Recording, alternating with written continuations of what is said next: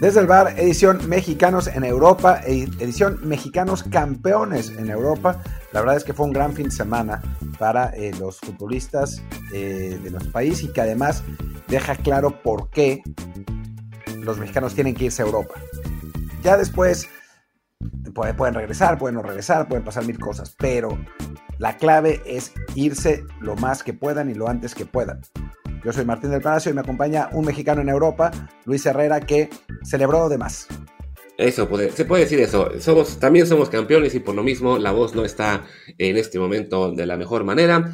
Pero eh, aquí estamos, como siempre, recordándoles que este programa está en Apple Podcasts, Spotify, Amazon Music, Google Podcasts y muchísimas más. Así que por favor, suscríbanse en la que más les guste y de preferencia en Apple Podcasts o Spotify. También déjenos un review con comentario. El review, por supuesto, 5 estrellas para que más gente nos encuentre. Y de paso, también busquen en Telegram el canal Desde el Bar Podcast para que ahí interactúen con nosotros y les transmitamos muchas emociones del deporte, sobre todo de mexicanos en el extranjero. Dicho todo esto, pues sí, vamos con los campeones y yo creo que pues no, no, no puede ser otra manera el comenzar este programa que con el Feyenoord y por supuesto Santi Jiménez, campeón en la Eredivisie. Santi Jiménez que se ha convertido en, en pues un fenómeno, ¿no? En, no, no, no me refiero a futbolísticamente que también, pero un fenómeno en la afición mexicana. Es ahora el futbolista, pues debe ser el futbolista más popular del país, lo que es, pues en cierto sentido irónico, porque hace un año que se fue eh, decían, antes de irse, ¿no? Antes de, empezar la temporada con Cruz Azul, no, no, faltaba quien decía que era un petardo, que solo estaba ahí por su papá, eh, pues, las típicas rivalidades entre Cruz Azul y América, que pues ya las conocemos.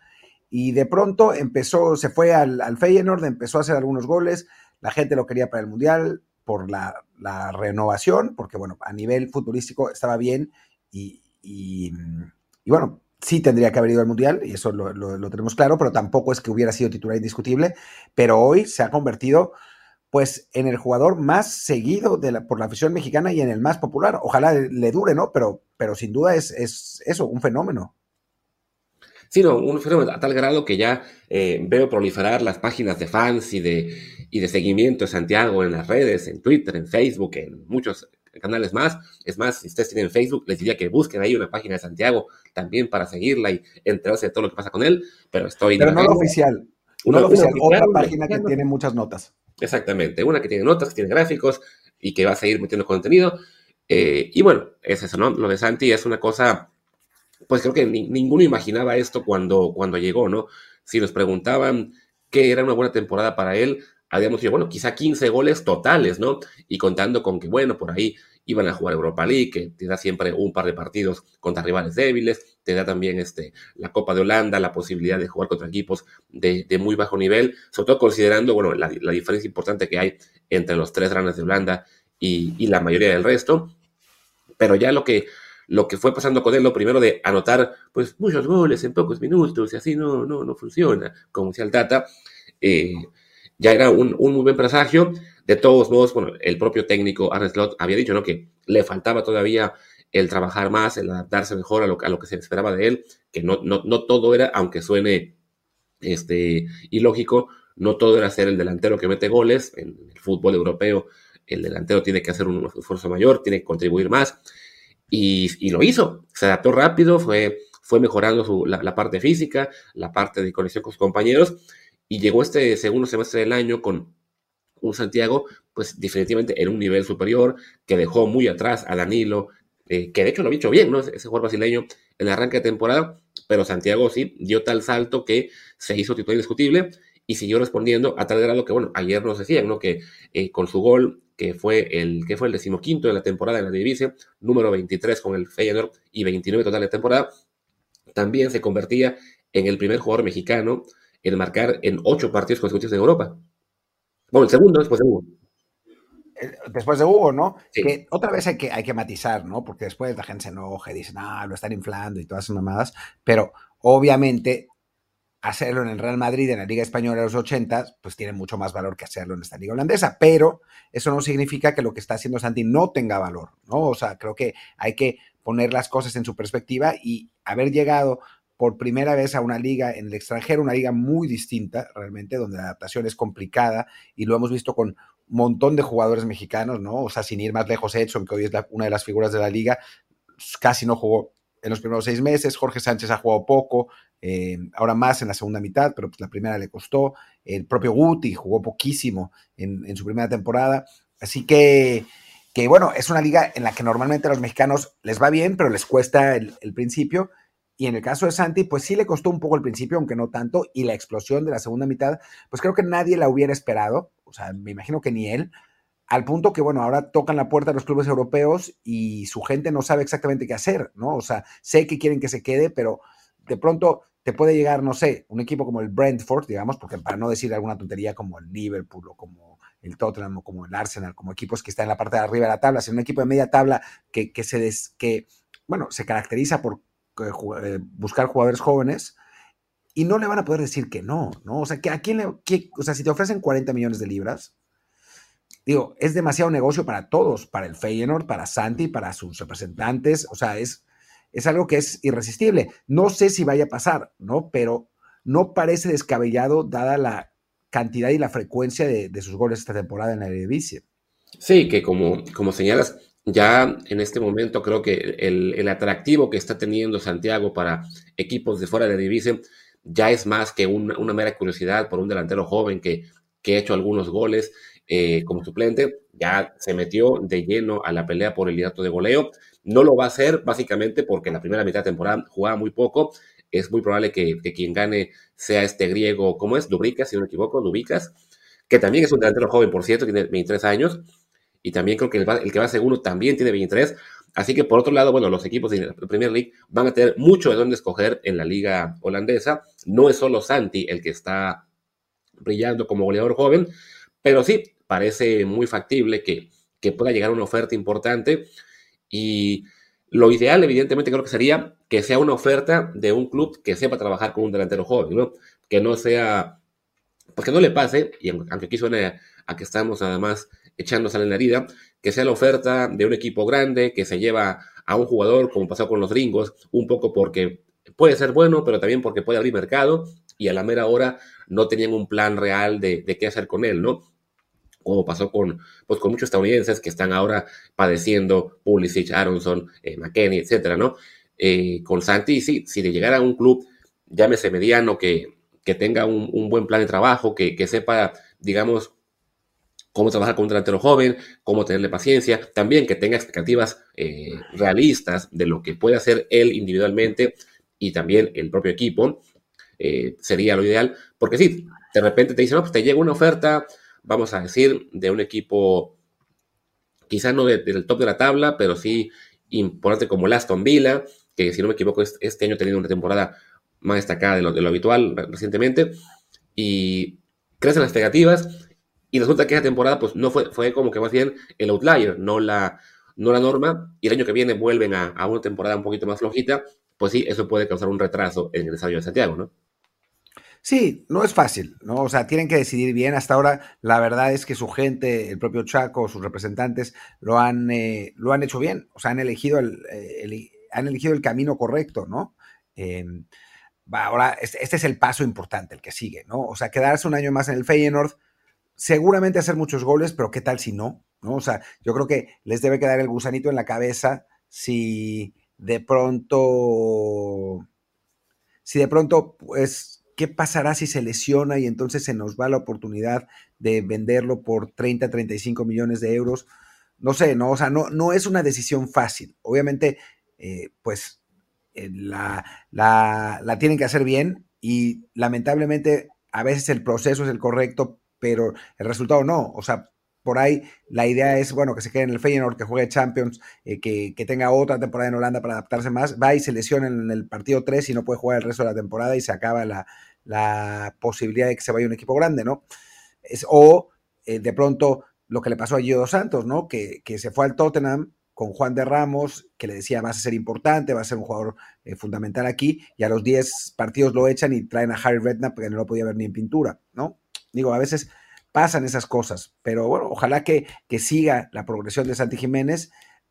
Si se queda en Holanda, seguramente seguirá anotando así, si las circunstancias son correctas, pero si no, si va a la Premier o algo así, pues también tenemos que estar conscientes de que no va a anotar cada partido como está haciendo ahora, ¿no? Esto no es normal.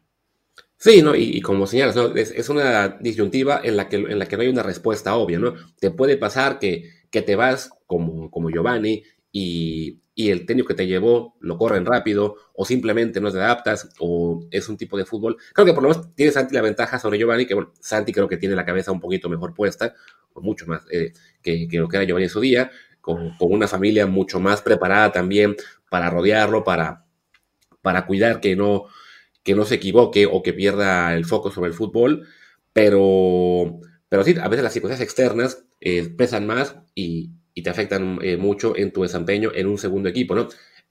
Y sin que eso quite que quedarse también es una cuestión de riesgo, como tú decías, ¿no?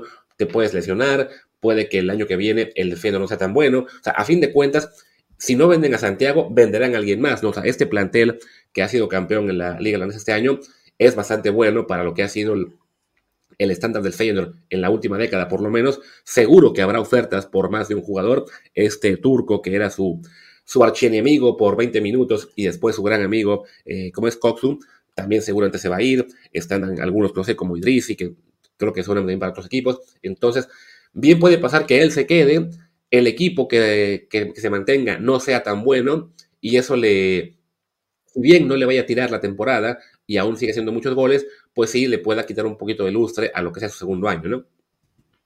Sí, Sí, sí, es que cualquier cosa, perdón por este lugar sote común, pero cualquier cosa puede pasar, ¿no? O sea, no tenemos una bola de cristal para, para determinar qué es mejor y peor. Y después, pues pasa, ¿no? Que tres años después dice, no, tendría que haber sido al Ajax y no al, al Betis, por no mencionar con quién. Y pues sí, quizás sí, pero en su momento el proceso es distinto, ¿no? El proceso es, está, en el caso de Laines, digamos, pues simplemente para hacer un paralelismo, no por otra cosa, está Andrés guardado, en dos años puedo sacar el pasaporte, es el que ofrece más dinero, pues sí, ¿no? Eh, el técnico dice que sí me quiere, pues sí, ¿no? Y después, lamentablemente, las cosas no salen como uno, como uno quisiera. Ojalá que con, que con Santi sí. Pero bueno, por lo pronto, centrándonos en el presente, gran temporada de Santiago Jiménez, gran temporada del Feyenoord. Em, en general, no podía haber sido mejor. Creo que, digo, les fue, llegaron lejos en Europa League también. A final de cuentas, perdieron contra un equipo mejor, la Roma, esa es la realidad. Le sirvió a Santi ese partido también para darse cuenta qué es lo que tiene que mejorar. O sea, me parece que si hubiéramos escrito un, script de, cómo podía ser la primera temporada de Santiago Jiménez en Europa, esto hubiera sido el mejor de los escenarios posibles. Sí, sin duda. Y y hablamos de que ya tienen, eh, hacíamos ayer la cuenta, ¿no? 29 goles anotados en la temporada contando los de Cruz Azul. No recordamos cuándo es la, última vez que un delantero mexicano hizo 30 goles en una temporada eh, completa en clubes. Eh, Definitivamente no fue Chicha, no fue Raúl. Oribe Peralta tampoco creo que lo haya logrado. De Borghetti ya no encuentro números suficientes. Hugo sí lo logró, evidentemente. Eh, Borghetti también. También Borghetti quizá, Hermosillo, pero bueno, si hablamos de que más allá de que son ligas distintas y de que tiene que todo, digamos, matizarse y, no caer en, ya lanzar campanas al vuelo y que este va a ser nuestro gran crack por la siguiente década, sí es un, un, arranque de, carrera en Europa muy destacado que nos da para, para ilusión. Creo que también será muy importante en cuanto a quedarse o no en el Feyenoord, lo de qué pasa con Arne Slot, que ha sonado para irse también a la Premier League. Si se va el técnico y por ahí ese técnico lo, se lo quiere llevar, pues bien puede aprender Santi del caso de Eric Gutiérrez, que no se animó a seguir a Roger Smith al Benfica y pues terminó un poco arrepentido de quedarse en el PSB. Sí, esa es, esa es la realidad, ¿no? Y no es, no es una buena... Eh, pues no es un buen precedente eh, bueno, es un buen precedente para que entienda Santi, ¿no?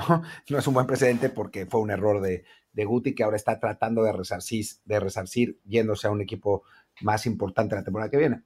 Eh, vamos a ver, pero por lo pronto, eh, pues creo que, que, vale la pena ya dejar el tema de Santiago. Vamos a hablar de él un montón. De aquí adelante también por mercado, ¿no? Claro, y bueno, y ya que hablamos de, de Eric Gutiérrez en, este, en esta relación de lo que puede ser un ejemplo para Guti, pues hablemos de lo que fue su partido de ayer, en el que volvió a ser suplente, entró ya muy al final, fue el último cambio al 84, el PSB ganó 2 a 1 al Fortuna Citar, con eso están segundos, ya no pueden aspirar a más, evidentemente, al ser Feno ya campeón.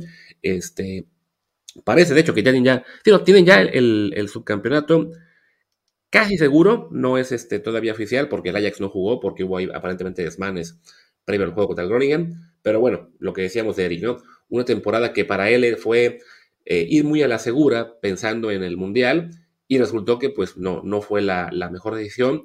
Es un año, si no perdido, porque sí jugó bastante más de lo que había jugado en las primeras temporadas con el PSV, pues sí, un año en el que él definitivamente ya se da cuenta de que lo mejor para él es marcharse a otra liga, a otro club, quizá con más exigencia, eh, que le, también que, que, lo ponga en una mejor posición para, para, la selección, porque ahora mismo no, no es un titular indiscutible ni de cerca en, en, el Tri.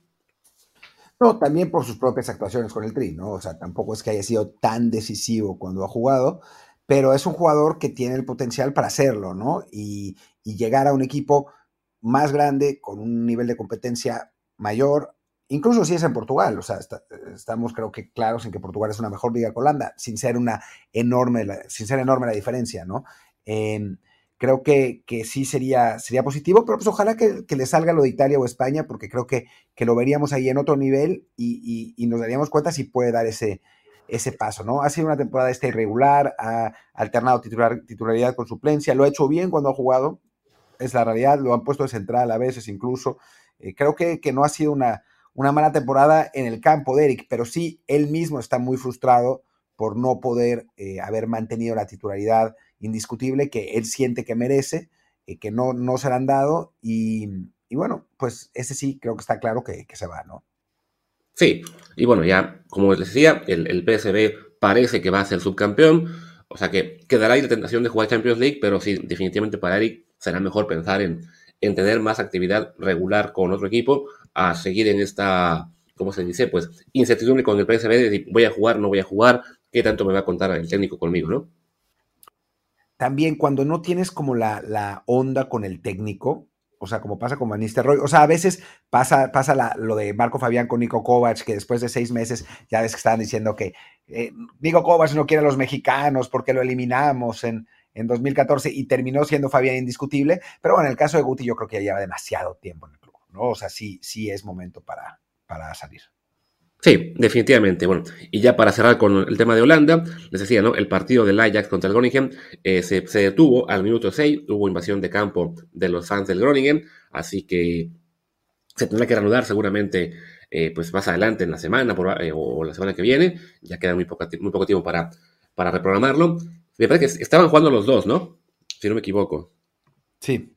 Pero bueno, ya el, el, Ajax, desafortunadamente, pues este ha sido un año muy, muy malo para sus estándares. Había arrancado con mucha ilusión después de lo que fue el título del año pasado, de que en la Champions League el año pasado también había dado un gran desempeño, al, grado de que fue, fue en, ese, en su momento sorpresa cosechar al Benfica, y en cambio este esta temporada, pues no solamente no llegan ni siquiera a la, no pasan de la fase de grupos en, en Champions League, sino que también se caen muy rápido en Europa League y luego este, en la liga holandesa, pues también se quedan muy lejos de la, del objetivo de siempre, que es el ser campeones, también pierden la copa. Entonces, bueno, para lo que es el Ajax, un año desastroso.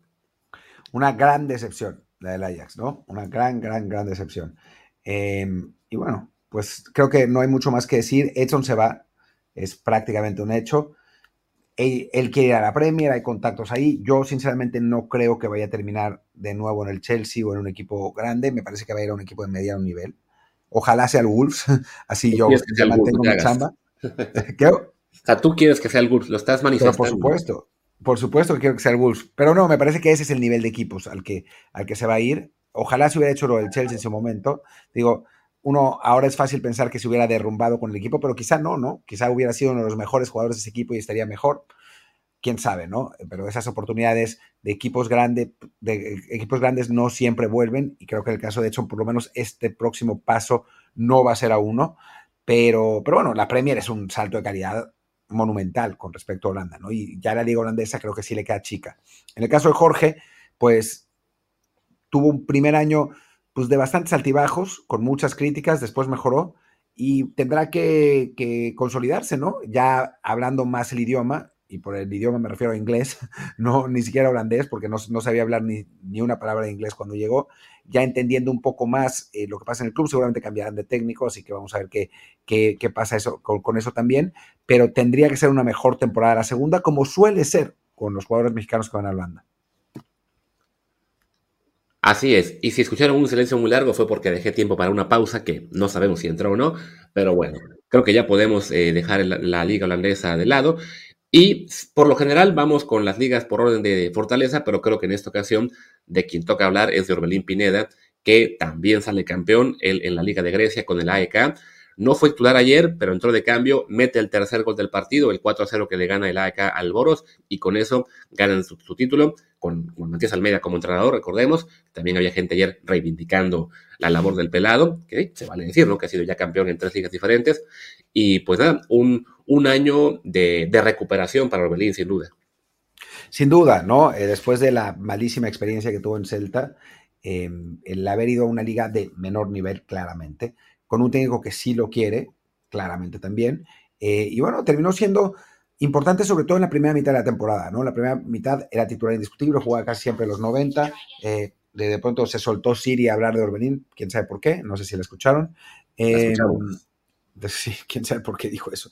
Eh, pero bueno, en la primera mitad de la temporada fue, fue eso, importante Orbelín, con goles, con asistencias. En la segunda menos, eh, empezó a perder protagonismo, ya en los últimos partidos alternaba titularidad con suplencia, pero creo que eso no, no su, su excelente temporada, ¿no? O sea, una, temporada en la que fue titular 80% eh, de los partidos, eh, ya no me acuerdo cuántos goles metió, pero metió 5 o 6, un, un jugador que dentro de su nivel, ¿no? O sea, no todos los futbolistas que tenemos pueden ser figuras en, sus equipos, ¿no?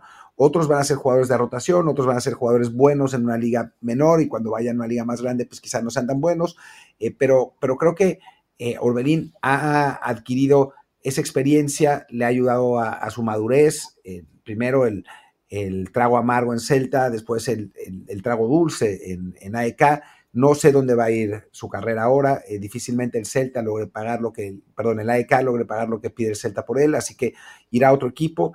Él tiene todavía contrato, un montón de años con, el equipo de, Vigo. Vamos a ver si, si, lo quieren. Parece que no en principio, pero pues todavía no está claro. Quizá empiece a ser pretemporada con ellos y después veamos. Pero, digo, fuera como fuera, ya se ganó su lugar en Europa, ya se quedará ahí seguramente y si en algún momento decide regresar al fútbol mexicano, lo, lo hará con una oferta millonaria y, pues su paso por Europa, haya, pase lo que pase a partir de ahora, ya habrá sido un éxito. De acuerdo, pero por favor, Tigres, Monterrey, espérense al menos un par de años, déjenlo ver si, si hay un, un, equipo de mayor nivel para él donde pueda triunfar. Por lo pronto, no fueron únicamente 5 o 6 goles los que metió, fue el segundo mejor goleador en liga con 9, también dio ah, asistencias, metió también un gol en Copa, así que bueno, 10 goles en Europa en, esta primera temporada completa, no está nada mal. Fue también el tercer jugador con más minutos en liga, o sea, jugó 36 partidos, 5 como suplente únicamente, aunque sí, la mayoría de esos partidos como suplente, si no me equivoco, fueron ya cerca del final de temporada, pero vaya, fue un desempeño, el de Orbelín, muy constante, un jugador que fue importante para ganar este campeonato. Quería yo ver el AICA cuántas veces ha sido campeón, que no son, o sea, que bueno, la liga griega, como básicamente se reparte entre tres clubes, este, que son el, el Panathinaikos, Olympiacos y ellos mismos, pues es, el decimotercer ligo, perdón, decimotercer campeonato de la liga de Grecia, de Grecia para la AEK. La última vez había sido en 2018, antes de eso en el 94, así que bueno, no, es, no era algo que estuviera en las previsiones eh, normales para este club este año, ¿no? O sea, sí es un aspirante constante, pero por lo general suele quedar tercero, cuarto. De hecho, este año ni siquiera jugó en Europa, en parte por eso, porque venía de una temporada muy flojita. Y, lo, eso probablemente le ayudó, ¿no? A, enfocarse. Digo, también al, al Olympiacos y al Panathinaikos les fue fatal en Europa. Creo que los votaron en primera ronda los dos. Pero bueno, seguramente le, le habría ayudado a enfocarse.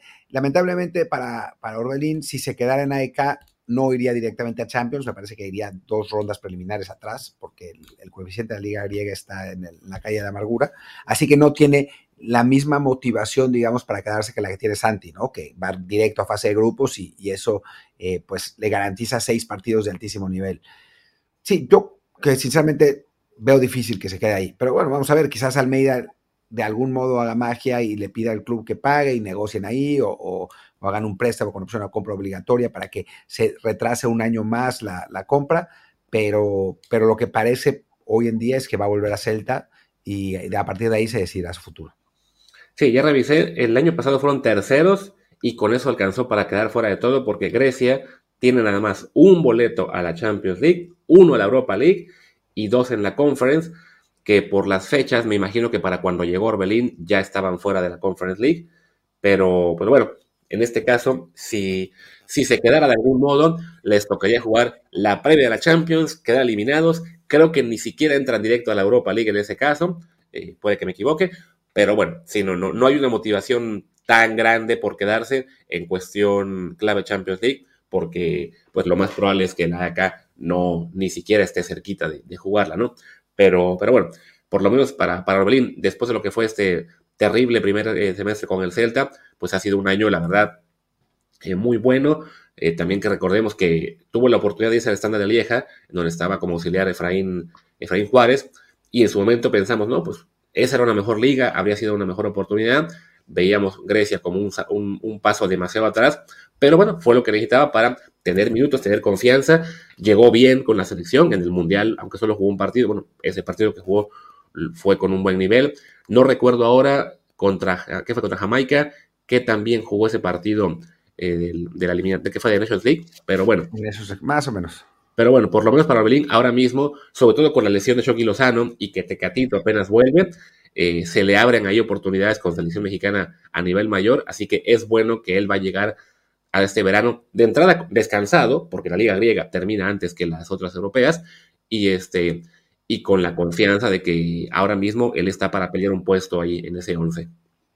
Bueno, de hecho, la liga griega ya acabó. Sí, va a poder tener ahora un par de semanas de vacaciones y después me imagino que será de los, del primer grupo de convocados, ¿no? Eh, me imagino que, que, Coca va a ser la típica convocatoria del IMX eh, rápidamente y Orbelín va a poder, va a poder eh, unirse a esa, mientras que seguramente a los Santi, los Jorge Sánchez, los César Monte, los Edson, van a tomar un par de días, un par de semanas de vacaciones antes de unirse a la convocatoria de selección. Sí, que si no me equivoco, México va a jugar contra Camerún, que era el 10 de junio quizá, que para eso todavía faltan, este, faltan cuatro semanas. Me imagino que habrá convocatoria inmediata en cuanto acabe la Liga MX, que sería de hoy en dos semanas y en esa convocatoria ya podría estar Orbelín integrado y con eso, pues sí, tomar un, dar un paso adelante en cuanto a poder jugar ese primer amistoso y claro, si lo hace bien, ganarse la oportunidad de ser titular en el arranque de, la actividad oficial en Nations League y luego Copa Oro. Sí, sí, sobre todo porque esa, banda izquierda está abierta, ¿no? O sea, va a regresar Tecatito seguramente a las convocatorias de selección porque pues, ya está. Está Alexis, que ese, ese también puede jugar ahí. Pero bueno, pues quién sabe qué tan, qué, qué tan bien este, este Tecatito realmente, si está para jugar 90 los partidos de selección, que sea el primer amistoso o no. Y pues ahí se abre la puerta, ¿no? Eh, para, para, él, eh, porque bueno, pues digo, está Antuna, pero juega por derecha. Eh, está Alvarado, que ojalá no lo convoquen. Eh, juega también por derecha. Eh, que bueno, que también quién sabe si va a jugar, o si el Herrera no, pero pues está muy joven. O sea, Orbelín va a tener su chance de, ganarse ese puesto. Así es. Y bueno, pues ahí están los dos mexicanos que fueron campeones esta semana. Ya teníamos lo del Chucky Lozano, que fue campeón eh, hace unos días y que desafortunadamente se lesionó eh, en el partido siguiente y no va a jugar el resto de la temporada, no va a jugar Nations League. Yo creo que lo más sano sería que tampoco juegue la Copa Oro, eh, que curiosamente nunca la, la, juega y se lesiona y, la, perdemos, o no la juega pero bueno, nunca ha sido el campeón de, esa Copa con México. Pero, pero bueno, para él lo, ideal sería mejor descansar. Y el otro mexicano que teníamos la, pues la esperanza de que salga campeón, parece que no lo va a hacer, que es Gerardo Artiaga, que con el Genk perdieron ayer 3-0 ante Unión Señiló. Es la segunda derrota consecutiva del Genk en este playoff de campeonato y ya están en tercer lugar a cuatro puntos del líder Antwerp. Sí, se derrumbó. Se derrumbó lamentablemente. Todo se derrumbó, como dice Manuel. Todo se derrumbó dentro de mí, dentro de ti. En fin, eh, sí. El Genk sí se cayó en el peor momento posible. Eh, realmente, eh, pues sí, sí, no, no fue ideal lo, lo, que pasó. Y ahora va a perder hasta la, o sea, está en posibilidades de perder hasta la previa de Champions, ¿no? Sí, porque Bélgica en este momento es la liga número 8 de los coeficientes, así que solamente manda a dos equipos a Champions League, dos a Europa y aparte otro más a la Conference League. Eh, en este momento el, el Genk se iría directito a Europa League. No recuerdo quién fue campeón de la Copa, ¿no fueron ellos? Ah, no sé. ahora lo reviso porque tengo la impresión de que ellos ganaron la Copa de, de, Bélgica. Pero, un, poco lo, un poco lo mismo, ¿no? Ah, no, la ganó el Antwerp también. Entonces, en este momento, el, el ¿cómo se dice? El Genk, por lo menos, si queda tercero, entra directo a Europa League. Ya, bueno, pues sí, pero no, es, un triste consuelo, ¿no? Después de, que parecía que, el título lo llevaba directamente a, Champions. Eh, y ahora sí, el pues título se ve muy complicado porque el Antwerp ya le saca cuatro puntos, el Unión Saint-Gilloise eh, tiene, le saca tres, ¿no? Así es. También. Así que, digo, faltan los partidos de vuelta, donde me parece que recibe a los dos, pero sí, está, está, complicada la cosa. Sí, tendría que ganarle a los dos en casa, también sacar pues la victoria básicamente del partido contra el Bruges en, en Bruges y pues dependería ahí de que el duelo directo entre Antwerp y San Gilo sea de preferencia un empate, ¿no?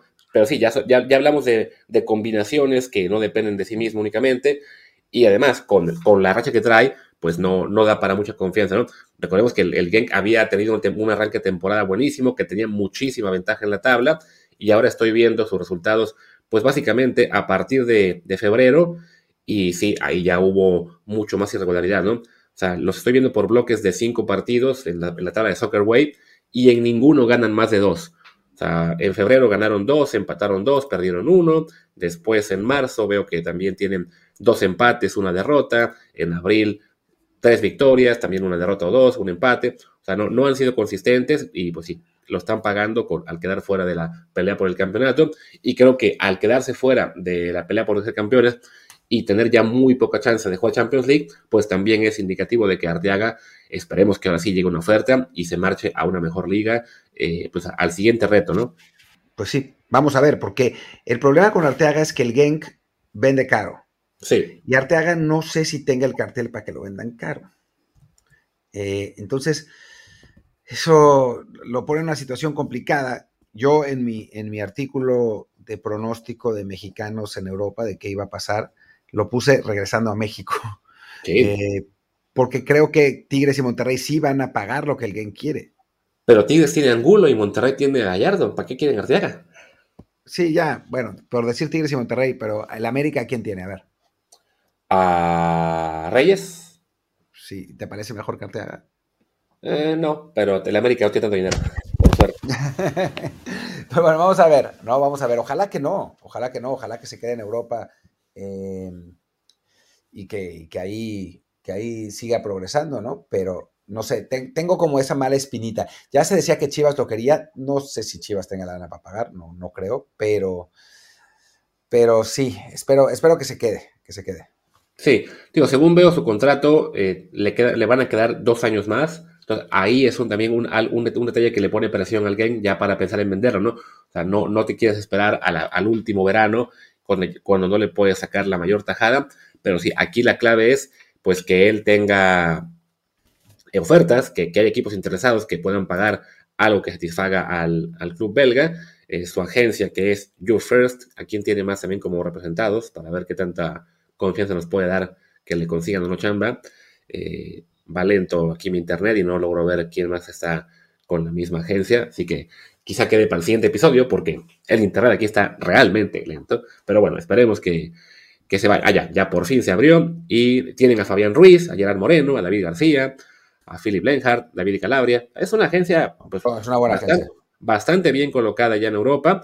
Yo estaba temiendo que fueran eh, dos latinos en Europa y 14 mil mexicanos, pero no, esta sí es de realmente de, buena penetración en el mercado europeo. Así que quiero suponer que se estarán moviendo para, buscarle una buena oportunidad, ¿no? O sea, y bueno, ya es el, tema de Artea creo que no queda mucho más que decir. Y pues ya podemos ir eh, pasando a, pues, al cierre del episodio con los jugadores en las ligas más importantes, que en este caso, pues ninguno va a ser campeón. Sí, va a estar este, va a estar complicado. Bueno, no, no va a ser imposible, ¿no? O sea, no creo que haya ninguno que esté cerca ni siquiera de ser campeón de los que quedan, ¿no? Sí, no, ya no. Digo, habría que destacar ahora, pues ya que por fin regresó Raúl Jiménez a la actividad con el Wolves, lo convocaron después de que fueron seis partidos, creo, sin, sin ver acción. Jugó como 13, bueno, 13 minutos, más la compensación que fueron como 5. Eh, no sirvió de mucho su entrada, pues perdieron contra el United 2 a 0, como se podía esperar. Pero bueno, ya que tuviera actividad, es, es un gran alivio. Sí, es un gran alivio. alivio. Hizo algunas rotaciones Lopetegui, lo que no es un buen indicador, digamos. O sea, rotó un poco el plantel porque el Wolves está esencialmente salvado ya. Entonces, pues no vale la pena seguir eh, arriesgando jugadores. Pero bueno, ya volvió, ¿no? Ese es, el punto positivo. También el Wolves seguirá salvado, o sea, ya está salvado y seguirá salvado, así que pues seguirán dándole minutos a otros, otros jugadores, así que me imagino que Raúl va a jugar más también para que por ahí meta uno o dos goles si puede y que eso le sirva para revalorizarse porque obviamente el Wolves lo va a vender al final de la temporada.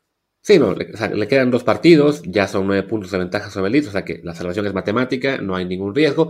Y también, por y, más allá del tema de revalorizarlo, pues también un poco de devolverle ese, ese respeto o, darle esa salida digna a un jugador que fue pues la figura del club antes del accidente con David Luis. Entonces creo que sí se merece un, trato pues un poquito mejor que el que tuvo en el último mes y medio, más allá de que en consideración futbolística eh, se pudiera justificar que, que, no tuviera mucha actividad o nada. Eh, pero bueno, ya que está el equipo salvado, ya que no aspira absolutamente nada más, no, no tiene chance de entrar a, Copas Europeas, tampoco se va a caer en la tabla.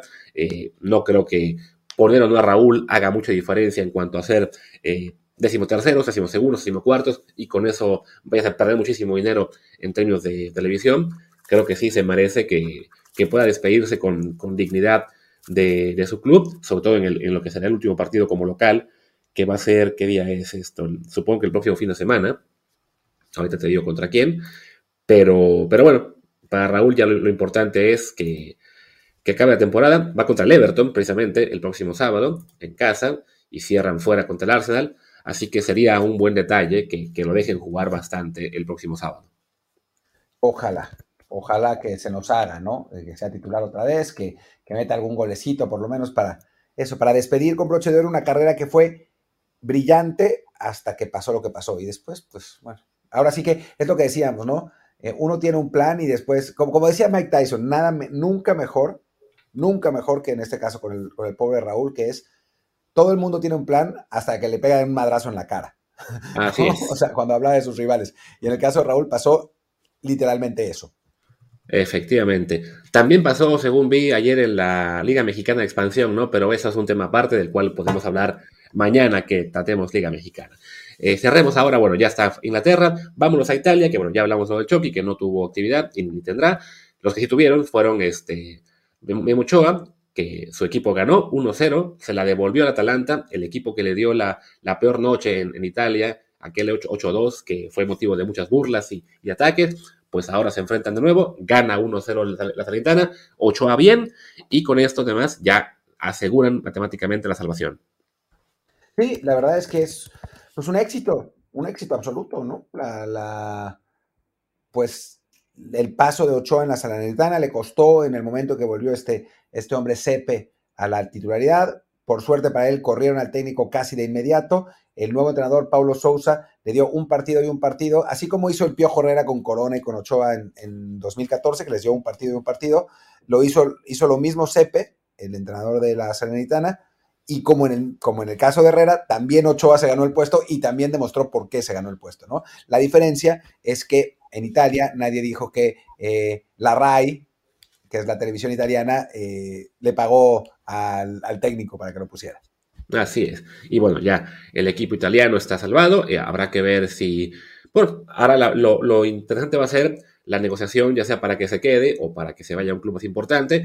Han sonado clubes realmente grandes eh, interesados en él, más que nada como portero relevo, no como titular. Sobre todo se habla de los, de, los, dos de Milán, ¿no? el Milan y el Inter.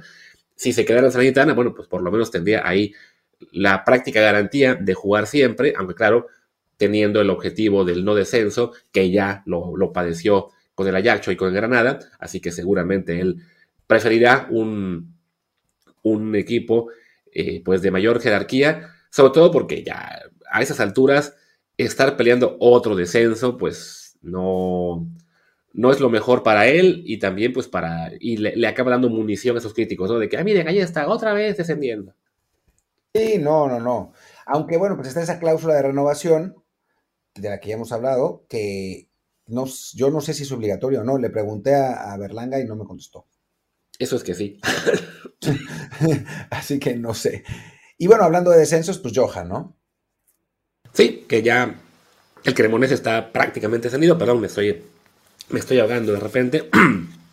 Pero bueno, perdieron con la, con la Juventus 2 a 0 y con eso ya están Quedaron tres jornadas a seis puntos del Spezia y el Verona, que además el Verona también está en zona de descenso, así que todo apunta a que la próxima semana ya se hará oficial el, descenso del equipo de Johan. Les toca contra el Boloña, que es un equipo que ahora mismo está un décimo en la tabla. Alguna esperanza tendrán de ganarle, pero pues no, no ha sido el, el fuerte del Cremonese ganar partidos este año. La buena noticia para él es que el Genoa ya está ascendido, así que pues será el segundo descenso para Johan Vázquez, pero todo indica que se va a mantener en la primera división italiana el próximo año. Sí, a ver si el Genoa se lo quiere, se lo quiere quedar, ¿no? Tiene un, jugador rumano en su posición es, que viene la Juve. Vamos a ver si la Juve lo repesca o lo vuelve a mandar a Genoa. Pero bueno, pues ojalá que no lo repesque, que Johan pueda eh, jugar otra vez en, la Serie A y que ahora sí no descienda, ¿no? Porque va de 2-2.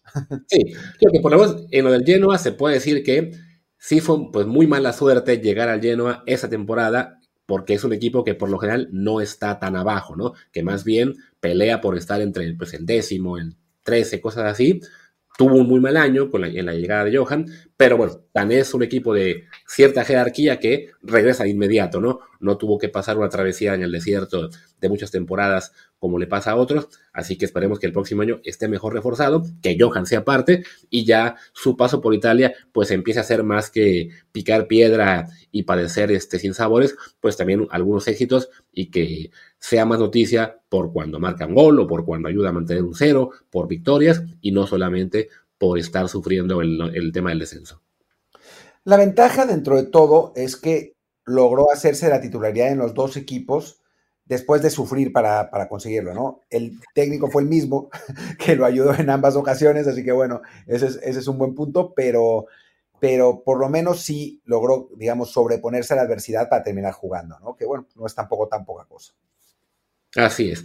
Y bueno, ya para ir cerrando ahora sí, eh, bueno, comentario rápido, jugó el equipo de Naveda, que ya está descendido también, él jugó unos minutos, no hay nada más que decir de él, francamente, va a regresar seguramente a la América el próximo año, y ya a ver a dónde lo ceden. Y pues vamos a España, donde tenemos la gran noticia de otro regreso de Catito Corona, que por fin, después de varias semanas en la convocatoria, pero sin jugar, eh, le dan oportunidad con el Sevilla, ante el Valladolid, mete gol, gana su club 3 a 0, y bueno, pues ya es este, sin duda, pues una noticia muy, pues muy buena para él, que pues todo el año había estado fuera, básicamente, que había estado con las recaídas, estábamos con el temor de, bueno, los, lo están convocando, pero no está jugando, ¿qué esperan? Pues ya por fin, le dieron 10 minutos y en la prórroga él mete el 3 a 0 y pues también a ir pensando en clave selección, a él le va a servir para recuperar su futbolística y que, y que o sea, creo que al Sevilla sí le dará gusto que lo llamen a selección. Eh, pues sí, sí, sí, eh, la realidad es que pues pasó mucho tiempo yendo a la banca.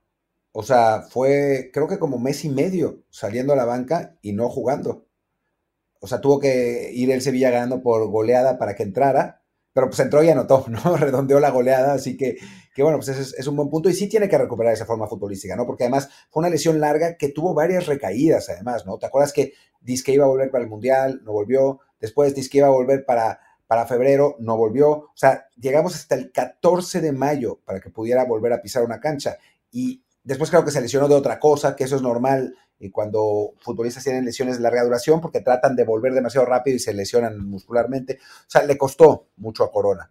Pero bueno, o sea, mejor reaparición imposible y ojalá que, o sea, yo creo que va, que va a ir a la convocatoria a ver cuánto juega, ¿no? Sí, pues mira, fueron este, para él ocho convocatorias con Sevilla. O sea, desde el 12 de abril fue la primera y desde entonces contra Almería, Getafe, Cádiz, Valencia, Villarreal, Atlético de Bilbao, Girona, y por fin contra el Valladolid le toca jugar. Fueron además siete victorias del Sevilla en esa, en esa serie de partidos con Corona. Y fue de que habían ganado los primeros seis, entonces como que lo tenían de, solo de amuleto, ya en el séptimo pierden contra el Girona y dicen, ok, ya no funciona, hay que meterlo, y vuelven a ganar.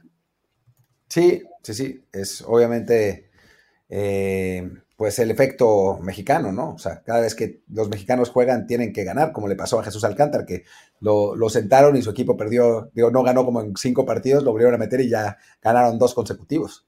Así es. Y bueno, al Sevilla le queda de entrada jugar contra la Juventus el, el, a media semana en la Europa League, donde no está registrado, lo cual le puede, ¿no?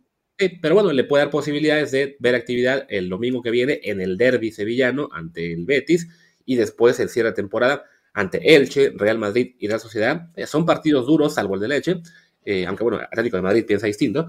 Eh, así que no, es, no será fácil verlo jugar muchos minutos, pero esperemos que tenga al menos alguna oportunidad.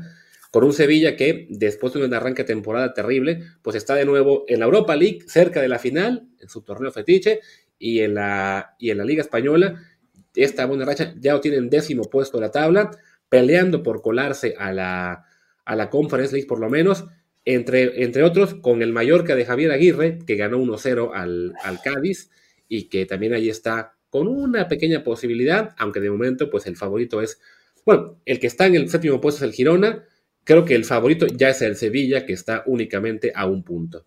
Yo no estoy tan seguro, y te voy a decir por qué. Ese final de calendario que acabas de decir es de terror. Sí, aunque, te digo, eh, bueno, por un lado, el derby en casa, eh, con un Betis quizá no en tan buena forma, ¿no? Eh, el Elche, pues ya descendido, ¿no? Más allá de que le ganó al Atlético de Madrid. El Real Madrid, que va a estar sin pelear absolutamente nada, puede que mande al Castilla a jugar, ¿no? Y el Real Sociedad, ahí sí es un juego. Quizá ese partido sea al, final el más duro de todos, con una Real que en este momento está en zona Champions League. Eres un optimista un absoluto optimista. Sí, yo no sé, yo, yo no soy tan optimista como tú, pero bueno, ojalá, ¿no? Porque seguramente va a seguir ahí. Sí, o sea, es, es, es un, sí, es optimismo, pero también es optimismo basado en el buen paso que lleva el Sevilla en las últimas jornadas, ¿no? O sea, recordemos que por un largo rato estuvo en zona de descenso incluso, y, y su repunte le ha llevado ya a, a, estar en el décimo puesto. Vaya, o sea, si, si viéramos la tabla únicamente de las últimas ocho jornadas, el Sevilla sería líder, porque digo, son siete victorias y una derrota únicamente. Sí, sí, sí, la verdad es que sí, han, vuelto a la vida, ¿no? Y con Mendilibar, por amor de Dios, pero, pero no sé, viene, viene jodido el final del, torneo. Ojalá que sí, ojalá que sí. Si se colaran a Europa League sería una de las grandes historias de, pues remontada que, hemos visto en, en, los últimos años, en los últimos años en España, ¿no? En algún momento eh, yo en mi grupo de WhatsApp que tengo con mis amigos uruguayos estaban burlándose de que el Sevilla iba a descender y ahora resulta que Europa League. Ahora, claro, se burlan del Valencia, ¿no? O del Español. Claro. Que bueno, el Valencia también se va a salvar, por lo menos, que estaba la cosa muy grave para ellos. Pero ojo, eh, el Sevilla, si califica por tabla, sería a Conference como séptimo, que está a un punto del Girona, porque para Europa League ahora mismo está a cinco del Betis, que aún tiene partido pendiente hoy contra el Rayo Vallecano en un ratito. Eh, eso sería más complicado. Aunque, pues claro, si gana la Europa League, que ya no está tan lejano eso, va a Champions directo. Y recordemos que la Europa League es su torneo fetiche, ¿no? O sea, es el equipo que más la ha ganado en la historia. Sí, y, le queda ahora cerrar la semi en casa ante la Juventus, que le sacó el empate a uno en la ida. Y recordemos que acaban de echar al United en la jornada, en la, ronda previa. Y la final sería contra la Roma de, seguramente la Roma de Mourinho. Bueno, no seguramente, pero probablemente. Qué partido, qué partido divertido sería ese, la verdad. Y además, ¿sabes ese partido dónde es? ¿En Estambul? En Budapest, ¿no? Ahí donde estás. Me acaba de llegar el mail de que no entré en la lotería, o sea que no, no oh. tendré tickets garantizados, pero ya estoy revisando los. Bueno, ya estaré revisando pronto los sitios de. ¿Cómo se llaman? De reventa, porque sí. Reventa. Ir a ver a, al Special One. Y bueno, el Sevilla también, no estaría mal. No, la verdad es que no. La verdad es que bueno, bien ahí. Y sí, pero bueno, ya cerremos esto, ya hablamos del Sevilla, ya hablamos del Mallorca. El español de César Montes, afortunadamente, pues como le tocó el Barcelona, eh, perdió, y además por goleada. Eh, la cosa ya se puso muy, muy complicada para el español. Tienen 31 puntos contra 34 del Getafe, que también está en descenso, y 35 del Cádiz y el Valladolid. Entonces tiene que remontar cuatro puntos en las últimas cuatro jornadas. Eh, le queda ir a casa del Rayo, le queda también después eh, recibir al Atlético de Madrid, después visitan a el Valencia y cierran en casa ante la Almería. La verdad es que le empezamos a ver cara de segunda división a Sarmontes. Sí, no es imposible, pero como tú decías, el problema es la racha, ¿no? Que lleva una racha, pero lamentable. Sí, sí, no, y digo, han dejado ir puntos en partidos clave y la verdad es que pues no, no, se le, no se ve mucha confianza en que puedan de repente tomar una, una racha positiva, ¿no? O sea, esa victoria contra el Getafe de, la, de tres semanas era como que el momento de esperanza, pero el Getafe ganó la siguiente semana, eh, dejaron ir el juego contra el Cádiz, que empataron en casa a cero, vaya, han, sido muchos puntos aquí y allá, antes de ese empate habían perdido, que fue seis juegos consecutivos, la verdad es que, bueno, una temporada desastrosa del español, que digamos que el lado bueno es que es un poco como el Genoa, lo más seguro es que si el español desciende, va a regresar de inmediato. El problema es, claro, que pues, no queremos ver a César Montes todo un año en segunda división. Eh, y, pues en este momento es lo, que es lo que parece el destino más probable, porque la opción de compra ya nos dijeron que sí se va a ejecutar independientemente de que el equipo se mantenga o descienda. Sí, y bueno, lo que, lo que se espera es que lo vendan, porque una vez que desciende el español a segunda división, pues tener ese sueldo y tener un jugador que pueden vender por una decena de millones de euros, pues quizás les convenga más deshacerse de él. Sí, o prestarlo. Pero bueno, eh, al ser un jugador que puede ser vital también para subir rápido, o sea, no, hay, igual, no, no, hay garantías de qué pueda pasar con él.